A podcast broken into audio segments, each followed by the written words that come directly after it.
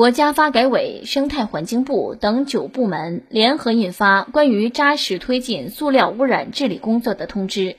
提出自明年一月一日起，在直辖市、省会城市、计划单列市城市建成区的商场、超市、药店、书店等场所，餐饮打包外卖服务以及各类展会活动中，禁止使用不可降解塑料购物袋。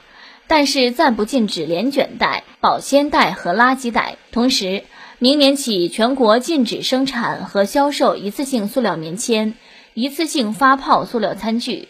全国餐饮行业禁止使用不可降解一次性塑料吸管，但是牛奶、饮料等食品外包装自带的吸管暂不禁止。从明年开始，咱们全国禁止使用不可降解的塑料购物袋。嗯，以后我要自带袋子，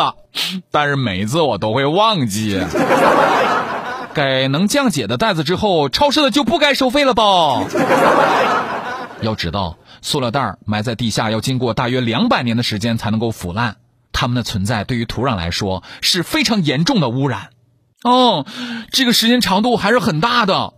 所以大家伙在使用塑料袋的时候，如果可以多想一想这一点，